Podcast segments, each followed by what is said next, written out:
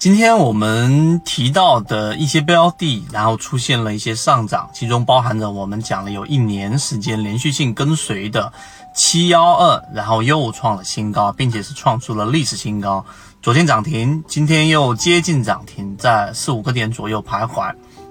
那么其中还包含着我们提到的煌上煌，还有我们圈子里面的这个船员给我提到的三零五三幺。这个低吸买进去了，然后也拿了一个涨停。今天我们用三分钟来给大家去讲一讲关于低吸的正确理解。首先，我们在圈子里面一直给大家去推崇一个很重要的交易模型，就是低吸，并不是去追涨，也不是去追这一个涨停板去打板这一种模型，因为前者啊低吸适合大部分人，而后者追涨打板大部分的人当中。百分之九十九点九都是没有办法成功的，因为它对于每个人的人性要求、技术要求太高，这是第一点。第二个就是我们什么是低吸呢？就像我们前面在提到七幺二的时候，在个股完全没有任何启动的情况之下，所有人都看不上它。那么，所有当个股一旦出现了百分之二十、百分之三十，出现了一个很明显趋势向上的时候，然后就有人来问：哎？这个现在可以低吸吗？这样的问题其实对于低吸有了一个很错误的一个概念。那什么是低吸和低吸什么位置介入进去这两个问题，首先我们自己心里面要有答案。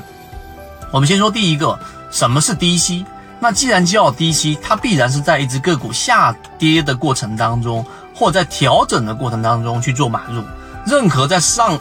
上涨过程当中的买入，我们都不能。啊，准确的把它定义为低吸，这里面和大家心里面所想的可能有一点啊冲突。我们认为，当一只个股出现了一个 V 字形，当然我不确定它是一个 V 字形，但在 V 字形的右侧交易者，他告诉你说，哎，找到某信 DJCG 三六八，希望大家能够学以致用，不断提升自己的操作能力，拥有属于自己的一套交易模型，一起终身进化。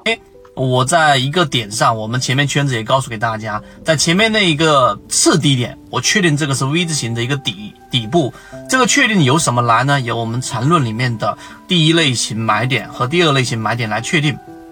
来确定它在我们模式范围内是一个次高点，然后在这个位置其实是对的低吸。但是很多人呢，往往是在一只个股出现了突破。或者是在当一只个股出现了强势上涨，进入强势通道的时候去做一个介入，所以这个位置的低吸就理解错了，它不是低吸，